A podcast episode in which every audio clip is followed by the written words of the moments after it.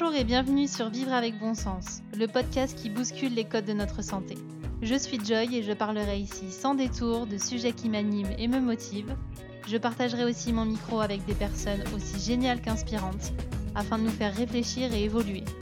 Bref, tout un programme pour être pleinement épanoui et en accord avec soi. Bonjour à tous et à toutes.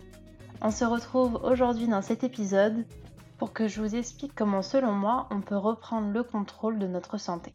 Car avant de vous faire des épisodes complets sur la nutrition, la gestion du stress, etc., il était primordial de reposer un petit peu les bases de comment on reprend le contrôle, comment on redevient indépendant face à notre santé. L'objectif n'est pas que je vous impose ma vérité, mais que je vous explique un petit peu ma vision des choses, le regard que j'en ai, pour euh, pourquoi pas vous permettre euh, tout simplement d'avoir une autre perception. Alors pour commencer, je voudrais vous rappeler la définition officielle de la santé.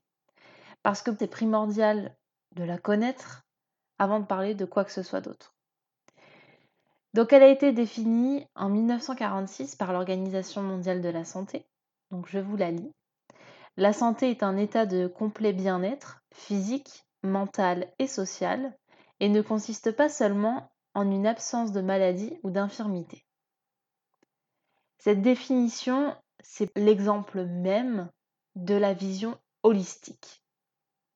La vision holistique, c'est la vision globale des choses à la fois considérer l'homme dans son ensemble, l'homme avec un grand H, dans son ensemble, c'est-à-dire à la fois la partie psychologique, la partie physique et environnementale avec les gens qui nous entourent, l'endroit où l'on va vivre, l'état d'esprit dans lequel on est, vraiment tout notre environnement général.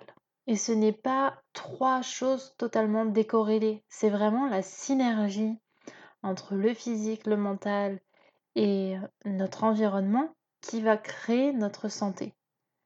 Quand dans la définition on dit un état de complet bien-être, il y a bien cette notion de synergie. S'il en manque un des trois, il y a un déséquilibre et on n'est pas en bonne santé.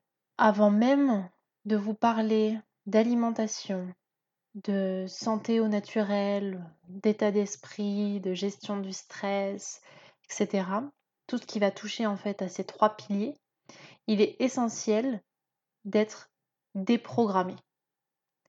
Je m'explique concernant la déprogrammation. Aujourd'hui, on est dans une société où on nous programme à avoir un certain type de comportement en termes d'achat, en termes de pensée et de choix en règle générale. Je vais prendre un exemple classique. Si je vous dis le calcium, à quoi vous pensez? Vous avez peut-être pensé au lait, au yaourt.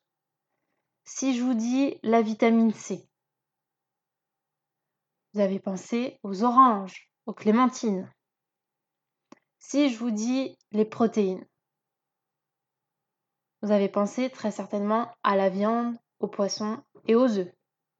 Ça, ça va être la programmation en termes nutritionnels. Ensuite, vous allez avoir la programmation en termes de comportement. Donc, il faut acheter un appartement, se mettre en couple, ou l'inverse, se mettre en couple et acheter un appart, faire des enfants, etc. etc. Et si vous sortez un petit peu de ce moule-là, et eh ben hop, vous allez tout de suite être considéré comme, euh, comme un ovni, comme quelqu'un d'à part.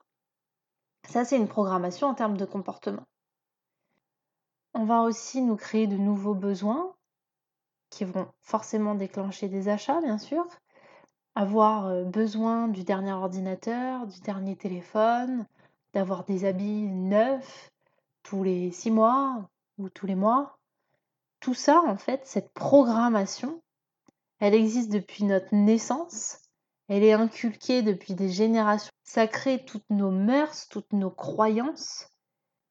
Et pour moi, c'est vraiment là-dessus que l'on doit travailler en premier pour espérer être en bonne santé. C'est la reprise de notre indépendance. Alors attention, ce n'est pas un épisode révolutionnaire où je vous demande de tout plaquer et d'aller vivre en plein centre de la France avec des chèvres nues dans la forêt. Non. Mais par contre, ce que je vous invite à faire, c'est de remettre en question vos croyances, vos mœurs, vos fonctionnements. Et pour ça, il y a différents moyens d'y arriver. Pour moi, le premier moyen qui va être vraiment significatif, c'est se détacher des médias classiques. Par médias classiques, j'entends télévision, radio et presse. Mais surtout, j'entends les médias qui sont financés et du coup influencés par des multinationales, des lobbies, des marques, que des entités dont l'objectif n'est clairement pas la santé des citoyens. Donc si on veut reprendre notre indépendance et se déprogrammer, il va bien falloir aller chercher de l'information indépendante, non influencée. Aujourd'hui, on est dans, un, dans une société où on est inondé d'informations. Et le, trop d'informations, ça crée du doute, ça crée un manque de confiance en soi et surtout ça crée de la dépendance. C'est-à-dire que aujourd'hui, il est impossible quasiment de passer à côté de l'information. Vous allumez votre télévision, vous avez de l'information via la publicité, via le journal télévisé, euh, via les émissions qui peuvent passer. Vous allumez votre radio, pareil. Vous allez dans les transports en commun, vous avez de la pub de partout. Vous allez chez le médecin, dans la salle d'attente, vous avez des prospectus de partout. En fait, quel que soit l'endroit où vous allez, vous êtes harcelé d'informations. Et je dis bien harcelé dans le sens où c'est de l'information qui vient à vous sans que vous l'ayez demandé. Je ne parle même pas des réseaux sociaux parce que quand euh, vous ouvrez Facebook, bah vous avez encore une fois une information qui arrive de suite. Vous ouvrez Instagram, c'est pareil, ou quel que soit le, réseau que vous utilisez. Demain, euh, vous décidez de, de justement avoir cette ouverture d'esprit et d'être sceptique, d'avoir ce côté critique, mais critique constructive. Eh bien, vous allez vous détacher, peut-être même naturellement, des grands médias pour vous tourner vers euh, des médias plus indépendants et cette fois-ci d'aller chercher l'information. Ce que je vous invite à faire sur ce point-là, c'est déjà recouper vos informations. Ensuite, c'est de limiter au maximum les médias classiques et vous diriger vers des médias indépendants. Et ce n'est pas ni le journal de 13h ni le journal du 20h qui vous donnera une information non influencée. Ce n'est même pas les pubs qu'il y a avant ou après. Vous savez, celles qu'on connaît quasiment par cœur parce que ça devient du bourrage de crâne. Ce n'est pas non plus les différentes émissions qui sont créées avec des marques. En fait, la télévision, ça doit être fait pour se divertir et pas pour s'informer. Puisque au départ, vous avez une seule et même agence qui détient en France l'ensemble des informations et c'est dispatché sur toutes les chaînes. Ils l'exploitent comme ils veulent. Sauf qu'en termes d'indépendance, on n'y est pas du tout. Donc si vos seules sources d'informations sont la télévision ou éventuellement la radio ou la presse qui est également financée par les mêmes groupes, vous ne pouvez pas avoir la liberté de choisir. Vous ne pouvez même pas avoir la liberté d'être en bonne santé puisque vous êtes robotisé. Est-ce que vous vous êtes déjà posé la question combien d'informations par jour je vais chercher de moi-même? Et ensuite, est-ce que cette information que je suis allée chercher était réellement indépendante? Généralement, on ne se donne même pas la peine d'aller chercher de l'information puisqu'elle vient directement à nous. Quand on allume cette fameuse télévision et quand on allume la radio, l'information, elle est là. Pourquoi aller chercher plus loin? Eh bien, tout simplement pour atteindre cette fameuse liberté, celle qui nous permet de faire nos choix en conscience librement et on peut retrouver une information par d'autres canaux. en lisant des livres, en allant voir des conférences, en utilisant d'autres euh, médias comme les podcasts par exemple. Vous avez en podcast la chaîne Thinkerview qui démocratise énormément de sujets, qui interviewe des gens hyper intéressants, hyper intelligents et qui ont tous pour but de faire évoluer nos consciences. Le principe d'une information au départ, c'est pas de nous faire consommer derrière. Sinon, ça s'appelle du marketing. Et donc, c'est à nous d'être vigilants, c'est à nous de hum, faire en sorte de recouper nos informations, de ne pas être en mode robot, en mode pilote automatique, où on, prend les informations qui viennent à nous sans remettre en question tout ça.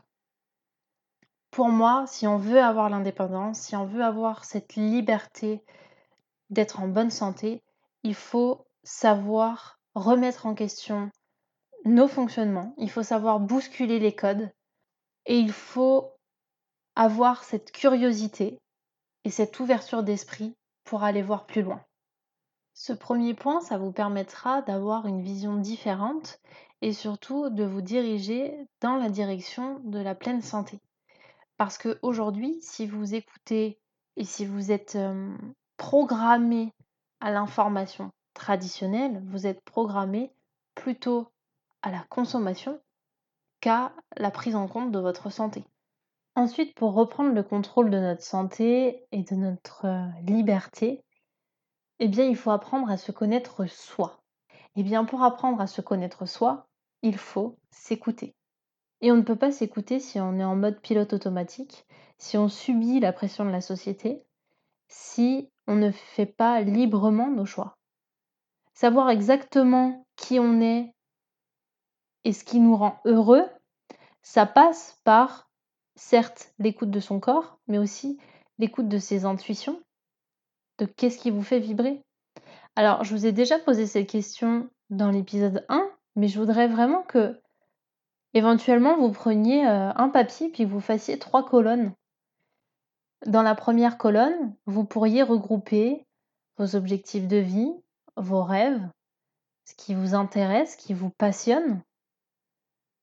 Et dans ce cas-là, vous posez la question de ce qu'il y a dans cette liste, est-ce que vous êtes en voie de le réaliser, de les mettre en place?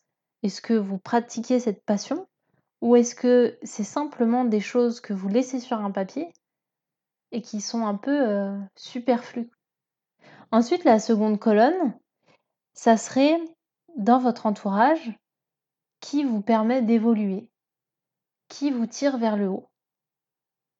Donc ça peut être des personnes de la famille, des amis, des gens que vous rencontrez peu de fois, ou alors même des gens que vous ne connaissez pas, mais que vous aimez écouter, et qui vraiment vous font réfléchir d'une autre façon et vous font grandir. À l'inverse, vous pouvez faire euh, une petite note avec les gens qui vous tirent vers le bas et qui ont tendance à remettre en question vos actions, vos projets, et qui vraiment font que vous avez un état d'esprit assez négatif, où vous doutez, où vous avez parfois peu confiance en vous parce que les gens vous nourrissent de leur propre peur. Ça, c'est simplement pour savoir quelles sont les personnes toxiques de qui vous devez vous éloigner. Mais par contre, ce qui est intéressant dans cette seconde colonne, c'est peut-être de prévoir d'appeler des gens, de, de les voir plus souvent parce qu'ils vous font vous sentir bien, ils vous boostent, et c'est vraiment avec eux que vous sentez que vous allez dans la bonne direction et que vous évoluez correctement.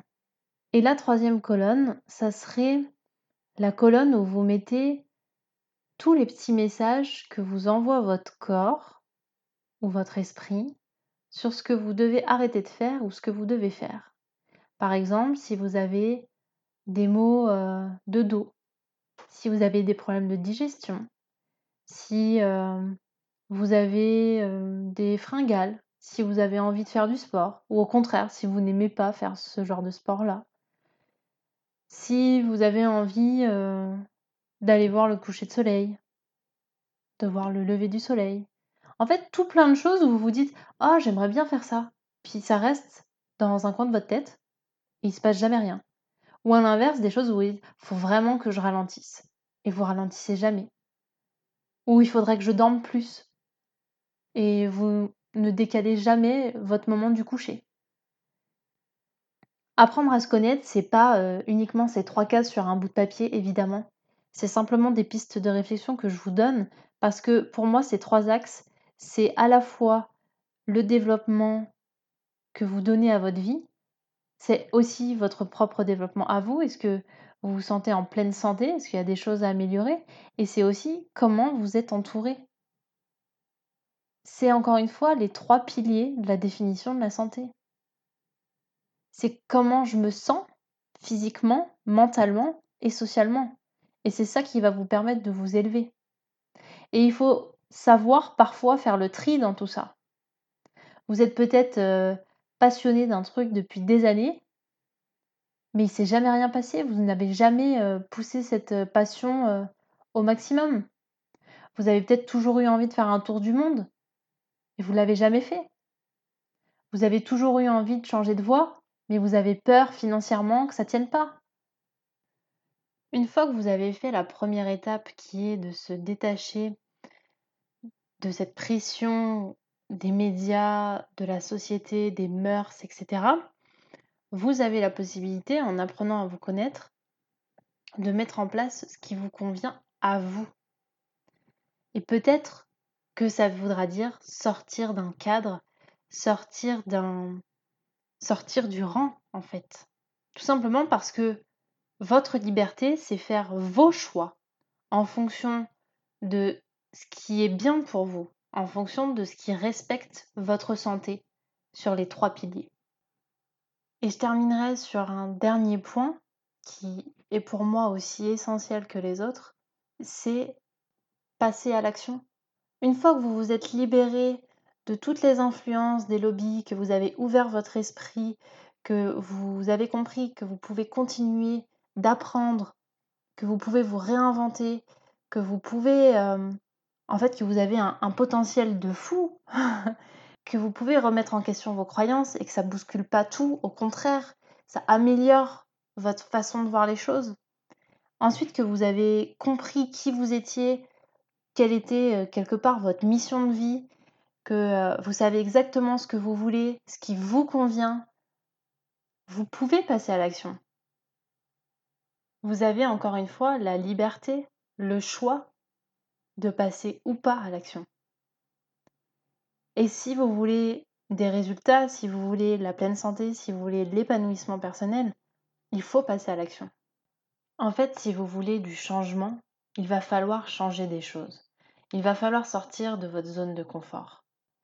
Je sais qu'il est parfois difficile de sortir de cette zone de confort. Qu'on se dit que on sait ce qu'on perd, mais on ne sait pas ce qu'on gagne. Qu'on ne sait pas si ça va fonctionner, que ce sera peut-être encore un échec. Tout un tas en fait de croyances limitantes qui sont ancrées en nous, qui font qu'on a peur du changement, qu'on a peur parfois de la réussite, qu'on a peur de l'échec, qu'on a peur de plein de choses. Mais avant même d'avoir peur, si vous n'essayez pas, si vous ne changez pas des choses, vous ne pouvez pas savoir si ça va fonctionner. Vous aurez beau utiliser tous les stratagèmes pour rester dans votre zone de confort, euh, de l'auto-sabotage à la procrastination, au perfectionnisme, à l'indécision. Vous pouvez tout utiliser si vous voulez. Mais vous n'obtiendrez pas de résultat, vous n'obtiendrez pas de changement. Peut-être que vous connaissez l'expérience de Seligman, ce professeur de psychologie expérimentale, qui a pour but d'étudier un petit peu euh, nos comportements face à l'impuissance apprise. En fait, l'impuissance apprise, c'est quoi? C'est nos croyances limitantes, celles qui nous empêchent de faire quelque chose. Eh bien, en 1975, il a fait une expérience euh, avec trois groupes de chiens pour comprendre un petit peu nos comportements face à ces croyances limitantes. Donc, je vous remets dans le contexte, attention, euh, on est en 75, donc il n'y a pas tellement, pas du tout même, la notion de condition animale. Donc l'expérience que je vais vous raconter, euh, essayez de prendre du recul là-dessus. Hein, euh, on n'est pas dans c'est bien, pas bien. Vous allez comprendre la finalité ensuite. Donc dans, dans la première partie de l'expérience, il fait trois groupes de chiens. Il y a un premier groupe où ils sont attachés avec un harnais pendant une courte durée. et ils sont libérés. Ensuite, dans le second groupe, vous avez un choc électrique qui, euh, qui s'opère intentionnellement sur les chiens. Sauf que les chiens peuvent arrêter ce choc électrique en pressant un levier. Ensuite, vous avez le troisième groupe qui est rattaché au deuxième groupe et qui subit le choc électrique avec la même intensité sur la même durée tant que les chiens du deuxième groupe n'ont pas appuyé sur ce levier. Donc, d'eux-mêmes, ils n'ont pas la possibilité d'arrêter le choc. Qu'est-ce qui s'est passé dans cette première phase? Le groupe 1, des chiens qui ont été attachés mais euh, qui ont été libérés, et le groupe 2 où ils pouvaient actionner le levier, bah, ils sont rétablis très rapidement l'expérience. Alors que ceux du groupe 3, ils ont appris en fait à être impuissants et ils ont montré des symptômes similaires à la dépression chronique. Ensuite, il y a eu une deuxième phase où Seligman a repris les mêmes chiens et ils ont été mis dans un nouveau dispositif avec cette fois un petit muret qui suffisait de sauter pour éviter le choc électrique. Pour une très grande partie du parcours, seuls les chiens du groupe 3, qui avaient donc subi le choc la première fois, restaient passivement immobiles et ils gémissaient. Alors qu'en fait, il aurait suffi de passer le muret pour que tout s'arrête. Mais ils n'ont même pas essayé. Alors que les autres du groupe 1 et du groupe 2, ils ont passé le muret et ils ont arrêté les chocs. La conclusion, c'est quoi? C'est qu'en fait, un traumatisme va nous conditionner à ce qui pourrait éventuellement se passer. Le fameux et si. Ou oui mais, comme vous voulez. Mais surtout, un traumatisme, ça va réduire notre motivation à entreprendre, à essayer des choses. Un traumatisme, ça va inhiber totalement notre envie de, changement. Et c'est ça qui va découler sur euh, bah, de l'anxiété, de la dépression, etc. Là où je voudrais faire le parallèle, c'est que effectivement, vous avez peut-être eu des échecs, vous avez peut-être vécu des choses qui n'ont pas fonctionné, qui vous ont fait souffrir. Mais si vous n'allez pas au-delà du mur, vous ne saurez pas ce qu'il y a derrière. Et si vous restez dans cette zone de confort qui est peut-être même inconfortable, mais que vous connaissez, que vous maîtrisez, eh bien, vous ne saurez toujours pas ce qu'il y a derrière. Vous ne saurez même pas si c'est mieux. Parce que vous n'aurez pas sauté ce fameux mur. Seligman, c'est un peu une référence aussi euh, en termes de, d'études de la dépression, puisque après il a arrêté de faire les chiens. il est passé euh, à, l'étude des comportements plutôt humains. Mais en tout cas, ces conclusions ont permis de comprendre le fonctionnement qu'on pouvait avoir, nous, humains. Il y a des choses qu'on acquiert depuis notre enfance. Il y a, il y a des choses qu'on nous répète sans cesse, cette fameuse impuissance apprise qui crée nos croyances limitantes. Mais ne soyez pas le chien qui reste euh, impuissant et gémissant derrière le muret alors qu'il suffit de passer de l'autre côté. Je vais terminer sur cette note en espérant que cet épisode vous aura donné des axes de réflexion. Donc je le rappelle, le premier, l'ouverture d'esprit. Ayez envie d'apprendre autre chose, ayez envie de découvrir, de vous réinventer. Ne soyez pas seulement programmé à ce que veulent les médias, à ce que veut notre société. La seconde chose, c'est apprenez à vous connaître. Parce que si vous ne vous connaissez pas, vous ne pourrez pas mettre en place des changements significatifs. Vous serez toujours à la mauvaise place. Vous ne serez jamais bien. Et ensuite, passez à l'action. Passez au-delà du mur. Soyez euh, le chien du premier et du deuxième groupe qui sait actionner le bon levier pour arrêter la zone d'inconfort et passer dans une zone qui devient confortable parce qu'on l'a décidé et parce qu'on sait exactement où on veut aller, comment et pourquoi. Voilà, cet épisode arrive à sa fin. En tout cas, s'il vous a inspiré, s'il vous a plu, n'hésitez pas à mettre une note, un commentaire, à partager. Et puis comme d'habitude, je vous remercie infiniment pour votre soutien et pour tous vos petits mots qui me font vraiment chaud au cœur. En attendant la suite, on se retrouve sur mes réseaux sociaux au nom de Sérieusement Gourmand. Et sinon, je vous dis à très vite.